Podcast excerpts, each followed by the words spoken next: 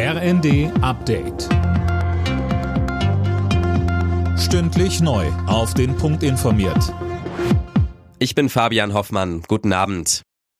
Startschuss für den bundesweiten Bahnstreik. Seit dem Abend sind die Lokführer der Gewerkschaft GDL im Ausstand. 24 Stunden lang sind die Züge der Deutschen Bahn nur im Notfahrplan unterwegs. Silas Quiring. Nur gut jeder fünfte Fernzug kann auch tatsächlich fahren. Massive Einschränkungen gibt's auch im Regionalverkehr. Bahnkunden, die schon ein Ticket haben, können das auch zu einem späteren Zeitpunkt nutzen. Bundesverkehrsminister Wissing appellierte unterdessen an GDL und Deutsche Bahn, sich ihrer Verantwortung bewusst zu sein und sich schnell zu einigen. Immerhin, für diese dieses Jahr soll es der letzte Ausstand sein. Gibt es aber bis zum Januar keine Einigung, drohen längere Streiks.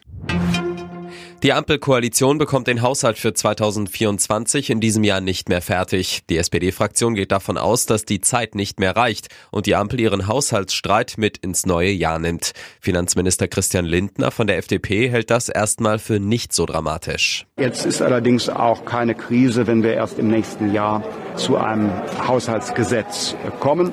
Der Staat ist vollkommen äh, handlungsfähig. Es wird äh, keine Behörde schließen. Es wird kein Gehalt nicht ausgezahlt. Es wird niemand, der eine Unterstützungsleistung erwartet, sie nicht erhalten. Wer nur leicht krank ist, kann sich ab sofort vom Arzt telefonisch krank schreiben lassen. Das hat der Bundesausschuss von Ärzten, Krankenkassen und Kliniken beschlossen. Eine ähnliche Regel hatte es schon während der Pandemie gegeben. Sie war im April ausgelaufen. In Deutschland hat sich die Lage der Bauern in den vergangenen beiden Jahren erheblich verbessert. Der Deutsche Bauernverband hat mitgeteilt, dass bis auf Wein- und Obstbauern fast alle Betriebe ein teilweise dickes Plus gemacht haben. Hauptgrund sind die Preissteigerungen für Lebensmittel.